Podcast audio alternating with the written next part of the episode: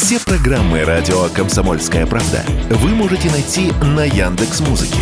Ищите раздел вашей любимой передачи и подписывайтесь, чтобы не пропустить новый выпуск. Радио КП на Яндекс Музыке. Это удобно, просто и всегда интересно. Что будет? Честный взгляд на 15 марта. За происходящим наблюдают Игорь Виттель и Иван Панкин. Иван Панкин, Игорь Виттель. Мы продолжаем наш эфир. Для кого-то начинаем, соответственно. Я напомню, что на нашем канале «Радио Комсомольская правда» в YouTube идет прямая видеотрансляция. Сегодняшний эфир называется «Победим без мобилизации». Работает чат, пишите там свои сообщения. В разделе комментарий тоже можете оставлять жалобы, предложения, темы гостей для эфиров. Также нас можно найти во всех известных соцсетях, ВКонтакте, в Телеграме, в Одноклассниках. И туда же дублируем нашу видеотрансляцию на всякий случай.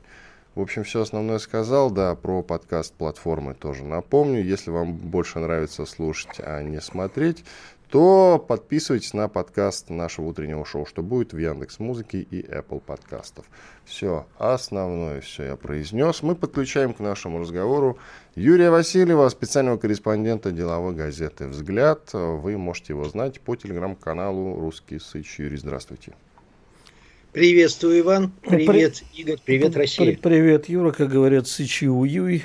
А скажи, пожалуйста, вот сейчас э, у нас это такая тема, которую мы с Иваном часто любим на эту тему спорить, а, собственно, а, говорят, что существует достаточное количество иностранцев, которые, наоборот, сейчас стремятся обратно к традиционным ценностям и переезжают жить в Россию. Мне кажется, что эта история несколько преувеличена, Поэтому тебе вот как специалисту по подобным вещам хотелось бы задать вопрос, не выдаем ли мы желательное за действительное.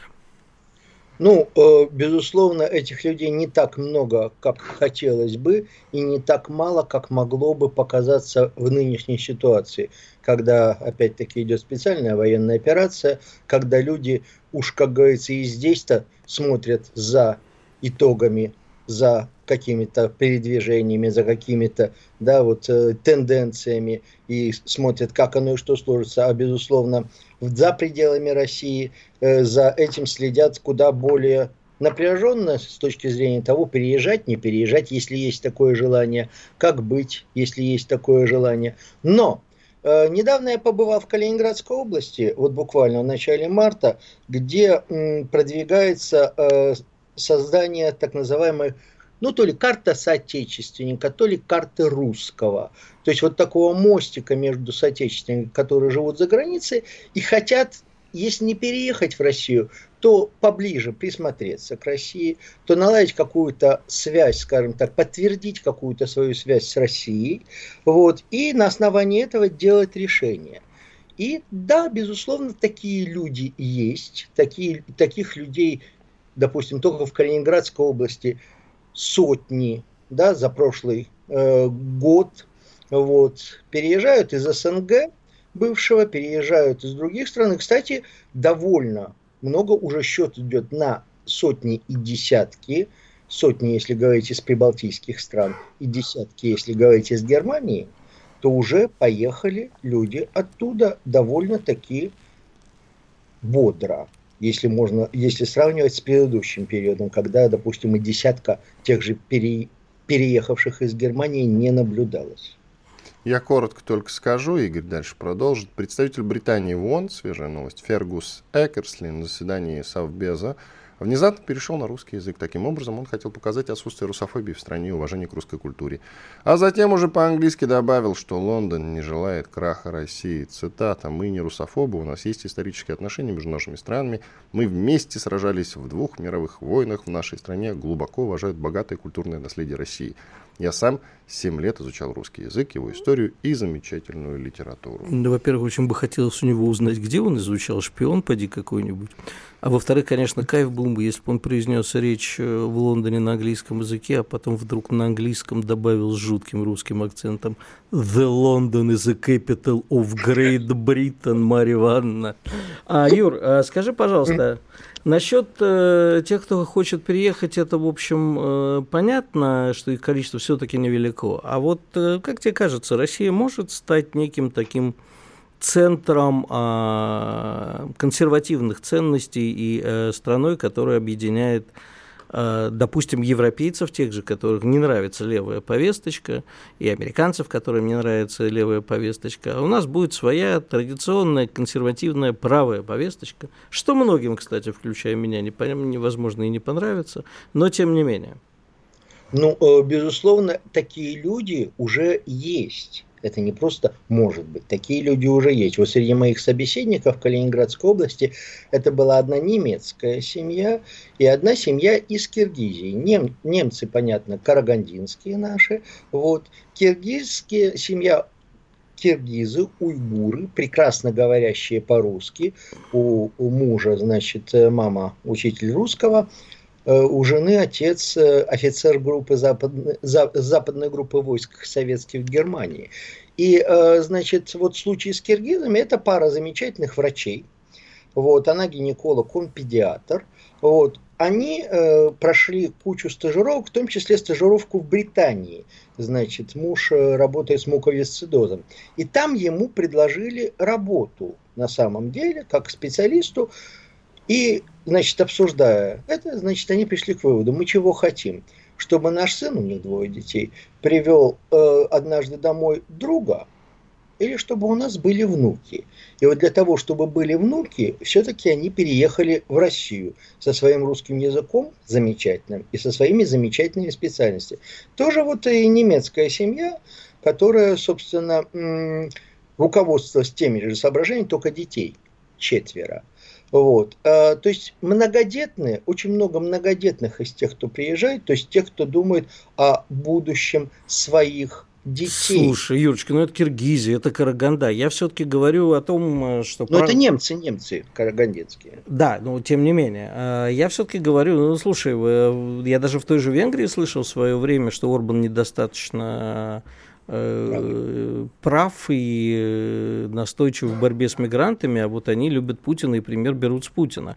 Я говорю о Европе, даже хотя бы восточной, которая, слушай, даже те же поляки, очень многие, которые хотят э, более, скажем так, консервативных правил, а они вполне могут э, тоже перебираться. Такая тенденция, безусловно, есть, в смысле такие разговоры, безусловно, есть, но, как мне кажется, есть вот такой тезис, э, который наш общий знакомый Федор Александрович Лукьянов продвигает. Россия как страна здравого смысла. Вот если Россия, как мне кажется, вот и когда Россия, как страна здравого смысла, значит, э, одержит победу в нынешних событиях, в нынешней специальной военной операции, тогда, я думаю, мы сможем действительно говорить очень о многом с точки зрения России, оплота в том числе и консервативных ценностей, ценностей здравого смысла. И да, безусловно, то, о чем мы говорим сейчас, те, кто уже едут сюда, как мне кажется, уже подготавливают почву для более массового исхода из той же, да, Восточной Европы, тех, кто исповедует и практикует все-таки традиционные ценности, оплотом которых, безусловно, в целом и в частностях остается Российская Федерация. А ты считаешь, что э, мы страна здравого смысла, сами для себя? И уж если ты говоришь о традиционных ценностях, у нас зачастую традиционные ценности э, переходят в мракобесие. Ну уж прости, но это так. Вот как Переходит. бы нам с этим? А еще один сразу же вопрос, да, чтобы два раза не вставать. Э, я не люблю, конечно, сразу все вопросы вываливать. Но вот э, мы говорим с тобой о том, что Россия может стать центром притяжения. Вот сейчас открылся учредительный съезд международного движения русофилов. Может, это вещи полезные, но мы вот с Иваном мы очень любим пинать Стивена Сигала или Сигала. Это Стивен был... Сигал, да. Да, Стивена Сигала. Можешь Сигалом называть, неважно. Ну, еврей же наверняка. У него, у него папа из России с фамилией Си, Си, Это не Сигал. приговор, Игорь. Это не приговор, да, может, и порядочный человек. А, ну, мне кажется, что вот так, такими людьми это все превращается в колунаду. Вручением э, ему ордена дружбы народов, что ему там вручили? Да паспорт ему вручили, хотя Нет, бы уже еще... это уже клоунада. Понимаешь, Нет? я сразу вспоминаю, как э, в свое время Хрущев наградил Гамаль Абдель Насера. Ну, похоже, по-моему. Золотой звездой Героя Советского Союза. Было да. такое. Даже ходила частушка, лежит на солнце, греет пузо, полуфашист, полуэсэр, Герой Советского Союза, Гамаль Абдель на всех нас. На всех нас. Да. да так вот, что тебе кажется?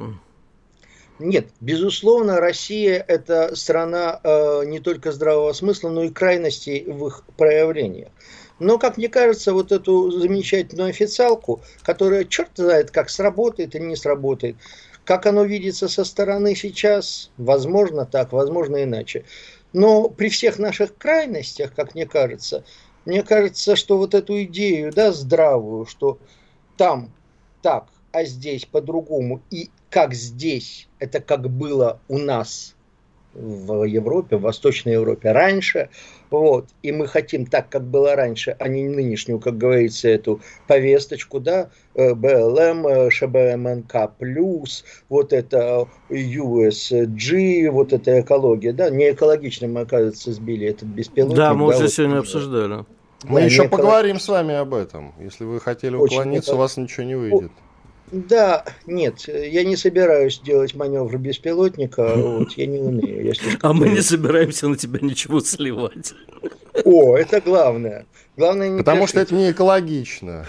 Ну ладно, Да, давайте, абсолютно. сколько у нас там, извините, пожалуйста, сколько у нас там времени? 30 секунд, я думаю, что уже надо готовиться После, к паузе. да, после выпуска новостей и хорошей рекламы, как говорит. Хор- хорошей рекламы и полезной... А, полезной рекламы и хороших, хороших новостей. Да, мы, с тобой продолжим. продолжим, да. И, Иван Панкин, Игорь Виттель, Юрий Васильев, специальный, специальный корреспондент деловой газеты «Взгляд». Подписывайтесь на его телеграм-канал «Русский Сыч». Обязательно. Все, уходим на перерыв.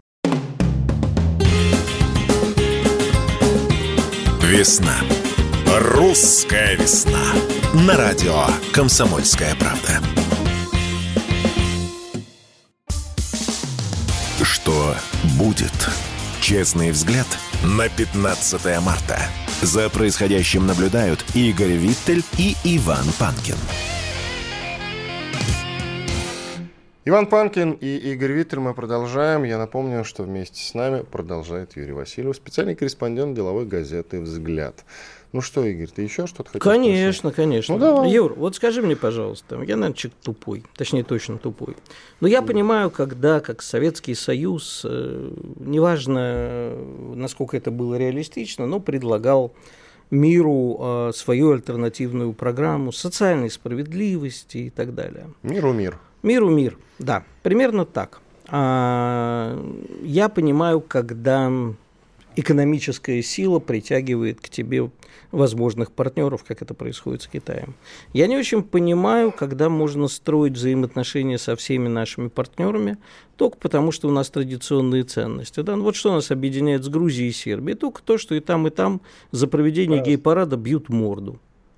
Только у нас и не пытаются провести, а у них пытаются. Насчет Грузии Ну, не уверен уже. Не, не, не, не, ты что там в прошлом году так нав- наваляли гей-параду, что ты ну, только не горюй. За год ситуация изменилась. Нет, не Знаешь. изменилось. Я тебе могу сказать, что я, э, поскольку достаточно глубоко погружен в жизнь Грузии, и был всегда погружен, я тебе могу сказать, что местные говорят, нам попы никогда в жизни не дадут провести. У них религиозная составляющая гораздо сильнее, так же, как и в Сербии.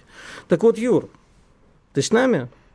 Да, конечно. Так вот, э, стоит ли, вот, ну хорошо, традиционные ценности, да, нам не нравится левая пов- повесточка, э, БЛМ и э, 72 гендеры и так далее, но это не может быть главной э, соединяющей силой. А черт его знает, товарищ начальник, что в наше время может быть, а точнее стать соединяющей силой. Что черт его знает, что может ей стать, когда э, рушится, ну вот буквально все, да, когда э, прежний мир э, так или иначе, в том или ином виде, но перестает существовать примерно для всех.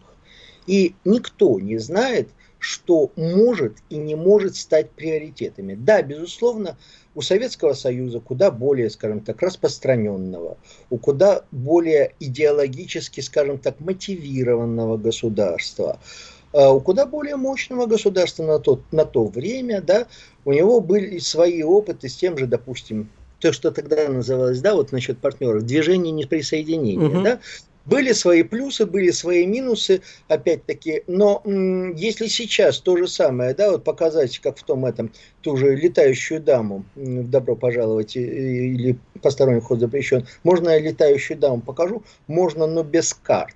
Да, а можно мы э, как-то поучаствуем вот именно в объединении тех, кто не с теми и не с этими, но, э, условно говоря, с позиции здравого смысла, то есть живем своим умом каждый, живем во взаимном уважении каждый, с учетом выгоды друг друга каждый, но при этом, как говорится, э, объединенно в какую-то систему, которая может противостоять тому или иному центру силы, если, ну да, когда много малых, сдайся враг, замри и ляг. Вот. Э, почему это невозможно, я тоже не очень понимаю. И главное, почему это не понимаю, потому что сейчас возможно приблизительно все. Но скажи, пожалуйста, вот ты, как, ты же очень часто бываешь э, на вновь при, на наших новых территориях, ну, общаешься, я считаю тебя лучшим репортером, уж извини, э, и общаешься с простым народом, э, который э, принимает э, или не принимает э, приход э, наших. Вот скажи, пожалуйста, они, э, что их толкает в наши объятия? Желание безопасности, желание просто говорить на своем языке и оставаться русскими, а, либо вот действительно мы хотим быть с Россией, потому что не хотим, чтобы наш сын привел э, к нам на первое свидание мальчика, а не девочку, что мне кажется сомнительным.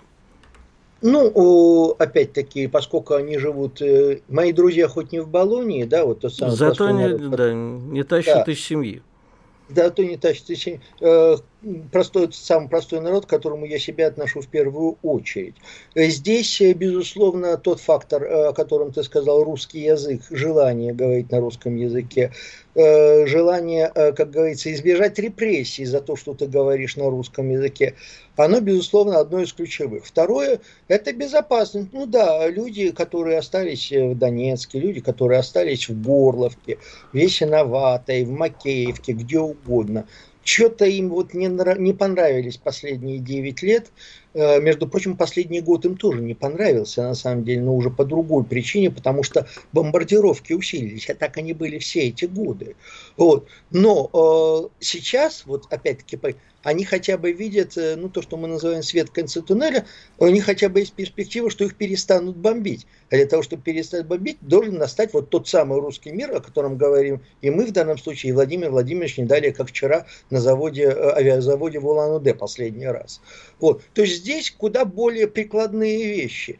Я вспоминаю, значит, э, на заре перестройки, да, Э, было, были вот собрания трудовых коллективов, там э, разговоры о главном, и вот стала, значит, женщина, которая сказала, что я хочу, я представляю трест работников предприятий общественного питания, я хочу рассказать о своих целях.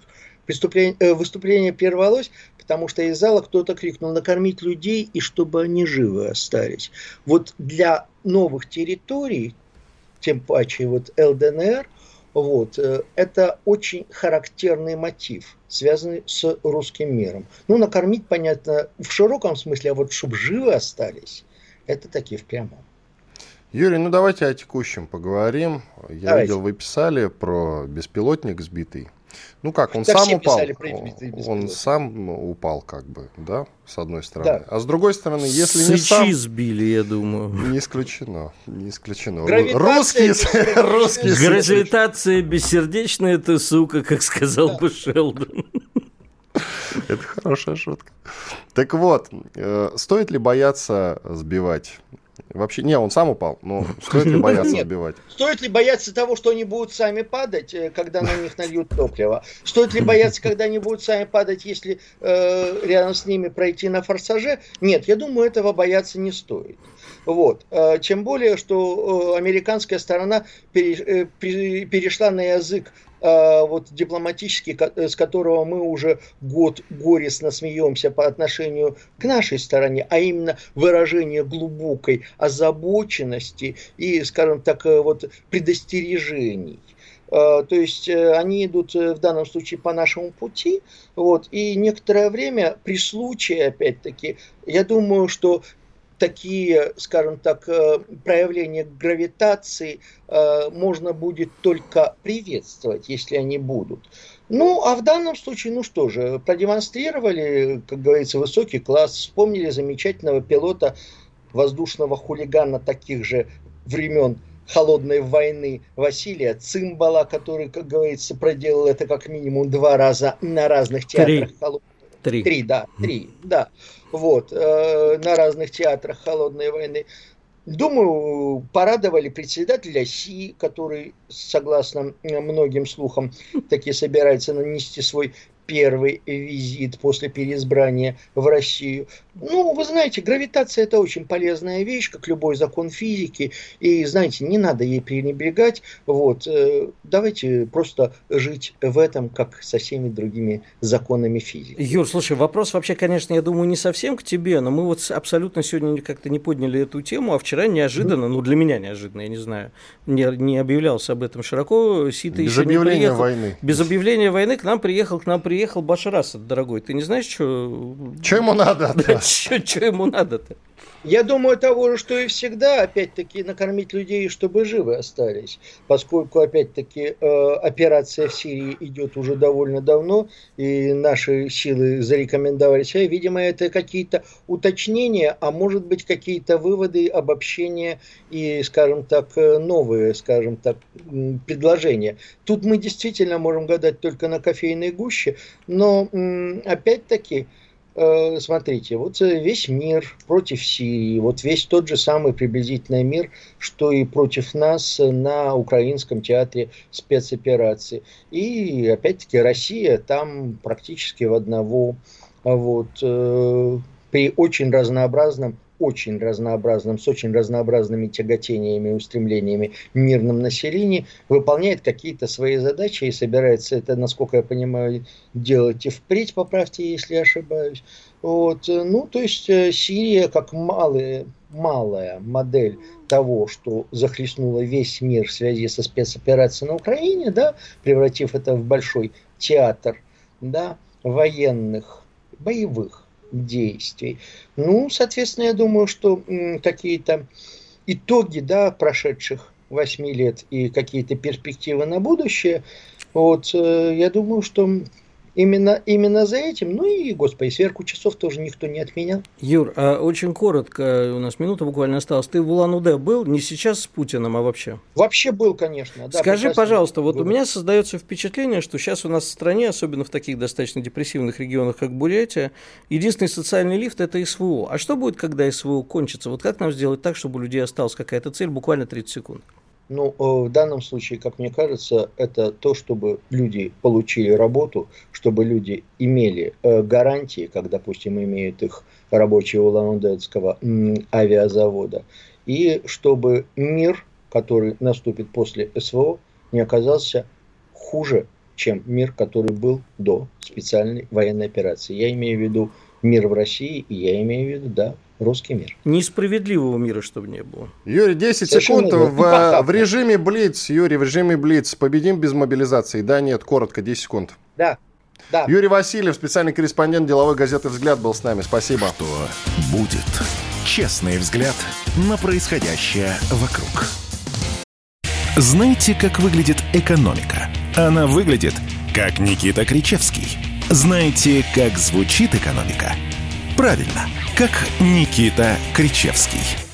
Никто вам не скажет, когда и как долго что-то будет расти или падать. Никто. Никто, потому что Нострадамуса и прочих ясновидящих нет, не было и не будет. Каждую среду в 7 часов вечера слушайте программу «Экономика» с Никитой Кричевским на радио «Комсомольская правда». Что будет? Честный взгляд на 15 марта. За происходящим наблюдают Игорь Виттель и Иван Панкин. Дамс Панкин и Виттель снова с вами. Когда присоединяется Павел Селезнев, декан факультета международных экономических отношений Финансового университета при правительстве России. Павел Сергеевич, здравствуйте. Здравствуйте. Ну, давайте поэкономим вместе с вами. Про зерновую сделку поговорим. Да, Павел Сергеевич, объясните нам неразумным. Я вот, например, не могу понять, зачем она была нужна. Да никто не может. особенно не столько, сколько она была нужна в том виде, с которым ее обсуждали, сколько как она была реализована, зачем нужно было продлевать, когда мы согласились, а нам не, в ответ ничего. А можно я усложню вам задачу, Павел Сергеевич? Давайте, а так как конечно все мы тут э, присутствующие, да, и в телеграммах тоже кричим, зачем это надо, зачем это надо. Попробуйте, пожалуйста, объяснить, зачем это надо. Оп. Вот Понятно, понятно. Я примерно так и предполагал. А, ну, я думаю, что и вы, и мы имеем ряд вопросов к, и к самой сделке, и к форме механизма ее реализации, точнее ее реализации полностью в одностороннем порядке, что нам а, ни с какой стороны с экономической точки зрения невыгодно. Значит, единственное а, преимущество, и то оно очень условное, а, это то, что господин Эрдоган а, при всех прочих равных условиях, при том, что он сын, но это наш сын, нам на посту президента Турции выгоднее, чем любой другой кандидат, который мгновенно извините за жаргон, ляжет под Брюссель и Вашингтон и сильно усложнит э, нам и без того непростую ситуацию. Вот. Но зерновая сделка, так как она сформулирована и так как она реализуется, она выгодна исключительно другой стороне. Россия здесь больше, так сказать, смотрит и наблюдает. При этом все а, продекларированные а, и гарантированные ранее нам обязательства по поставке нашей сельхозпродукции на зарубежные рынки и по снятию ограничений на поставку а, удобрений, ничего это не реализуется. Более того, мы уже на днях слышали заявление и Госдепартамента, и ООН о том, что они вообще ничего не собираются на этот счет делать и каким-то образом, значит, вмешиваться. Э, поэтому, ну, дождемся, что сегодня скажет Министерство иностранных дел Турции, потому что э, еще как один участник-гарант этой сделки они что-то должны сказать, но я думаю, что это будет э, в любом случае нечто такое очень формальное. Хотя надо понимать, что сама по себе вот это продление, оно, которое сейчас анонсировано оно не ратифицировано еще и анонсировано, более того, оно даже не Лавровым, а Грушко и Песковым. То есть, эм, скажем, уровень здесь тоже понятен. Может быть, сделано для того, чтобы снять первичную реакцию, вот, хотя я не думаю, что сильно что-то изменится. 60 дней есть 60 дней. Заканчиваются они как раз через 3 дня после Эм, того, как пройдут выборы в Турции, на которых, предполагаем мы, продлевая значит, как раз вот эту зерновую сделку, мы поможем Эрдогану, который, в общем-то, декларирует э, с нами партнерство, но при этом э, является одним из ключевых бенефициаров, выгодоприобретателей из э, всей ситуации, всего конфликта на Украине. То есть по экономике Турция очень сильно выигрывает. Правильно ли я понимаю, что мы э, на все это пошли, чтобы не потерять Эрдогана? И Турцию, ну а Турция без Эрдогана для нас не Турция, и вот поэтому мы вот так опять ложимся э, костьми, лишь бы только вот угодить Эрдогану. Игорь, ну я вам так скажу, что вот каких-то явных, лежащих, э, что называется, на столе э, иных весомых аргументов, которые бы говорили о том, что, значит, мы это делаем не только для Эрдогана, но еще и потому, что вот такого ничего очевидного нет. А, может быть, конечно, есть какие-то, значит, кулуарные истории, которые не попали в медийное, публичное поле, это тоже исключать нельзя. Но, вот, понимаете, тоже вот эти дискуссии недавно про ВТО было и прочее. Вот любые международные организации, любые международные сделки и соглашения, они все-таки должны выполняться на условиях и принципах соблюдения интереса, целесообразности и выгоды для, для нас. Ну, а если речь идет о ВТО, то я вообще на эту тему говорить не хочу, иначе очень грустно будет. А если речь идет о Бардагане, ну, я вам могу сказать, а мы все время говорим о каком-то экономическом суверенитете страны, а мы же понимаем, я надеюсь, ну, по крайней мере, мы с вами, что если каждый раз кланяться в ноги Эрдогану, Китаю, лишь бы чего не было, лишь бы от нас не отвернулись, мы так никогда не то что экономического суверенитета не добьемся, а в нас всякие румыны с поляками плевать будут. Ну что, не можем за себя постоять, соглашаемся на любые условия, лишь бы вот Эрдогана не обидеть. Ну и что, кто же такие? Будут в рожу плевать. Всякие румыны это я еще понимаю, всякие поляки, ты, конечно, дал. Ну, хорошо, молдаване уже нам в рожу плюют. Э, Игорь, вы правы, я всегда придерживаюсь той позиции, что когда мы сами к себе относимся с уважением и с достоинством и не позволяем э, неправильных, некорректных действий по отношению к нам со стороны других контрагентов, так это назовем, оппонентов, партнеров, неважно, вот, э, это гораздо больше вызывает уважение и необходимости считаться. Если постоянно, значит, поскольку политика и тактика наших оппонентов заключается в постоянном прощупывании нас на то, где мы еще прогнемся, и они постоянно сдвигают вот эти красные линии свои, вот, но чувствуют, что, ага, значит, прогибаются, значит, можно еще дальше двигаться. А здесь, здесь не прогибаются, тогда здесь не будем трогать. Поэтому я с вами согласен. А, скажите, пожалуйста, Павел, ну ладно, с ней бог с ней зерновой сделкой, но мы вот уже который день обсуждаем а, с злобным злорадством, простите. Финансовый мировой кризис. Да, грядущий. финансовый мировой кризис. Я так чувствую, еще пару дней Панкин станет большим специалистом по банкам а, и прямо начнет... А что, вирусологом я уже был. Да? Ну да. вот я думаю, что мы с тобой Военным экспертом вместе тоже. будем советовать этому Федрезерву, как ему ставочку дергать. А ждать нам апокалипсиса или не надо? Ну, давайте так вот, я скажу, что э, надо своих оппонентов э, тоже, так сказать, недооценивать их не надо. Они достаточно, во-первых, имеют и мощные ресурсы и резервы, и они достаточно изворотливые, как показывает э, вообще практика, история в Э, перекладывание э, своей головной боли на кого-то еще. Э, попытка была в свое время как раз через пандемию переложить ответственность и заставить платить Китай. Вот. Много чего еще предпринимается. Вот, знаете, реальных таких прям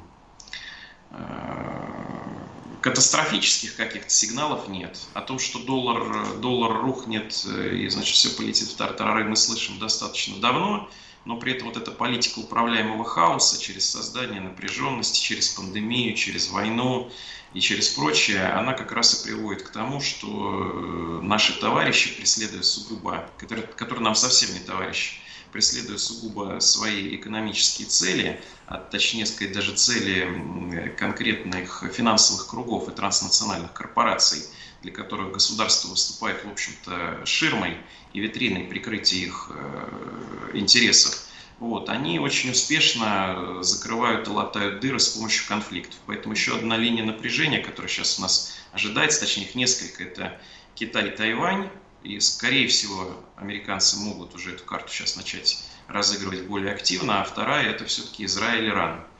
Вот. На что они пойдут ради спасения собственной пятой точки, покажет время, но мы понимаем, что они, в общем-то, в такой ситуации, что готовы идти до конца.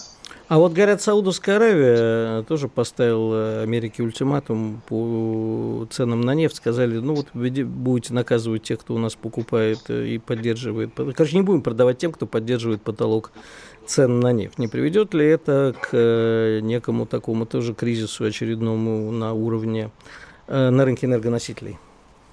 Ну, я так скажу, кризис никуда, собственно, с одной стороны не делся, вот эта напряженность, она постоянно существует, и то, что вот э, фактически сейчас Америка пытается делать, она э, делает Минфин Соединенных Штатов главным арбитром и главным распорядителем. То есть хочешь какие-то сделки проводить, э, даже попадающий формально под санкции, получи разрешение Минфина.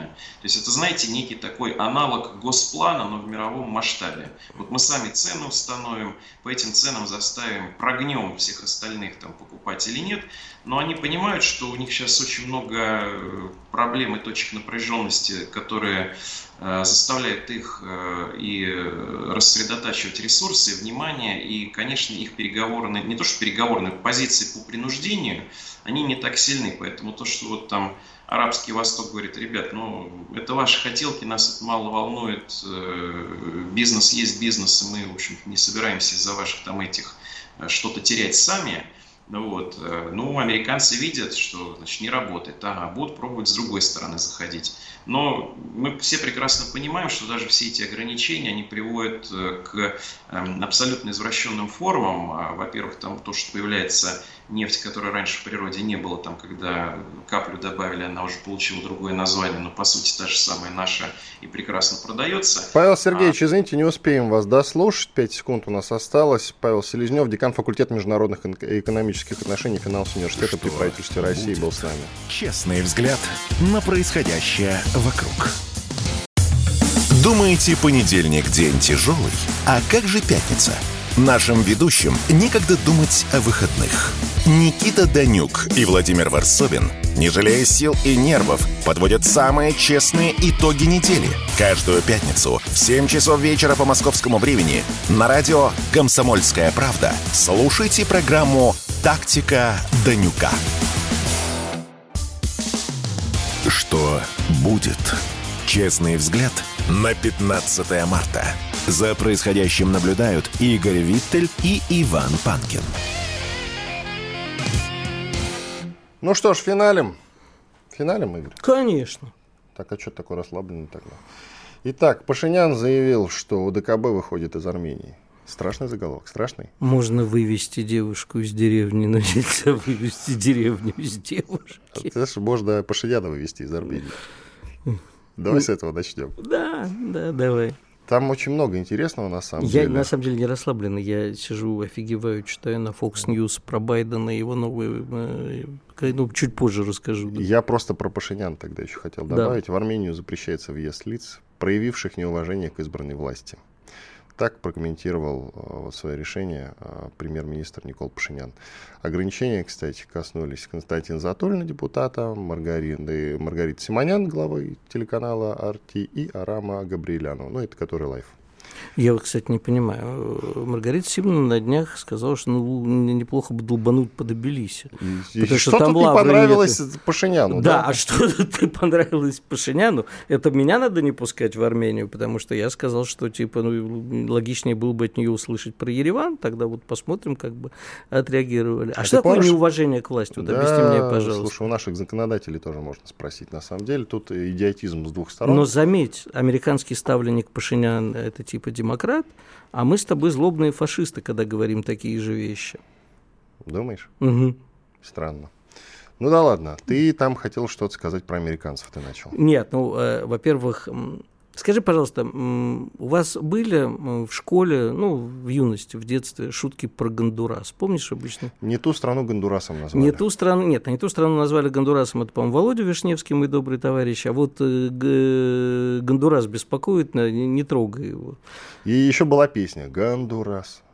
Гондурас, Гондурас, не боимся больше ваш, это такое. Что-то такое, да. Да. Ну так вот, к чему я все это рассказываю, да? Ну, конечно, можно смеяться в очередной раз, высказывать неуважение, как я там сегодня сказал, уже какие-нибудь молдаване с поляками, да? Ну вот, смотри-ка, а, президент Гондураса, а, некая Сиомара Кастро, а мы любим фамилию Кастро, она, кстати, на последних президентских выборах победила с огромным отрывом. Вот она сказала, что теперь заключим дипломатические отношения с Китаем и нафиг Тайвань.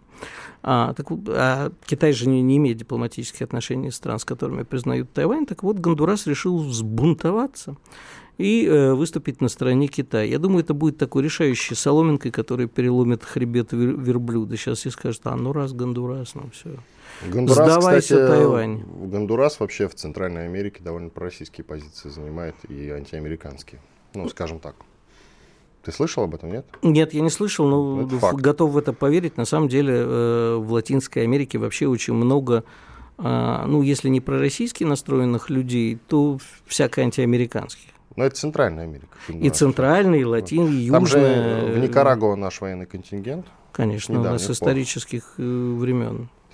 Главное достоинство Байдена по версии Нэнси э, Пелоси. Помните Нэнси Пелоси? Это та самая отважная э, старушенция, которая тогда ну совершила ну, исторический, исторический, вообще-то ее и Путин так называл. так что и мне можно, значит. А, вообще... 82 года бабки всего. То есть бабкой можно называть. Да. Так вот, это та самая бабка, как говорит Виттель, которая тогда приземлилась э, отважным образом на Тайване, и Китай мог и бомбануть, но не сделал этого. Пожалел как раз бабку, ибо ей, как, наверное, подумали в Китае, и так жить осталось недолго. Она сказала вот накануне, что главное достоинство Байдена, он моложе меня. Ну, не мудрена. Но она, кстати, это, она его так поддерживает на выборах. У меня про Байдена есть тоже хорошая история. Давай.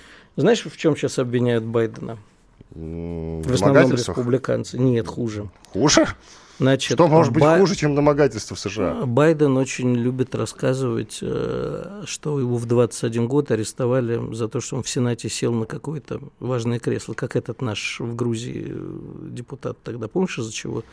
Про прошлый скандал Гаврилов, Грузии кажется, Да, Гаврилов, Сергей, Сергей Гаврилов, если мне память не изменяет. Ну, так кресло вот, Гаврилова. Значит, да. Байден очень любит похвастаться тем, что его в 21 год арестовали. А теперь Такер Карлсон вместе с Дэвидом Литерманом выяснили, что это все вранье, никто его никогда не арестовывал. Вот, понимаешь, человек хвастался, хотел хоть как-то на себя обратить внимание. Вот, я такой крутой, меня даже арестовывали, а фиг там. Помнишь знаменитое выражение «наберут по объявлению»? Наберут в президента по объявлению. Но это не про президентов. Глава Министерства иностранных дел Украины начал набор послов в другие страны. Ну, ибо потому что вакансий как бы много, а имеется кадровый голод у Киева. И поэтому вот глава МИД, кажется, Кулеба его фамилия, да. вот, пошел на довольно нестандартный шаг. Он, а... ну, ну, не а через мы... Авито, конечно, начал набирать, но а по объявлениям. мне вот что интересно. Значит, в свое время, там, месяца полтора назад, поляки выгнали из дипломатов всех, кто учился в МГИМО. А интересно, Украина э, выгнала дипломатов, которые учились в России? По идее же должны были выгнать. Если да, то вот тебе тогда и кадровый Залужного, голод. Залужного, по-моему, тоже надо выгонять. Да, тогда надо вообще всех огонять. Военные кадры и дипломатические Там кадры. вообще как бы, да, дофига кого надо. Ты знаешь, ну, мне Бородай про Залужного рассказывал шикарную историю. Знаешь Александр Бородай, да, угу. он сейчас э, среди добровольцев там на Донбассе, депутат Госдумы, из тех депутатов, к которым я отношусь хорошо.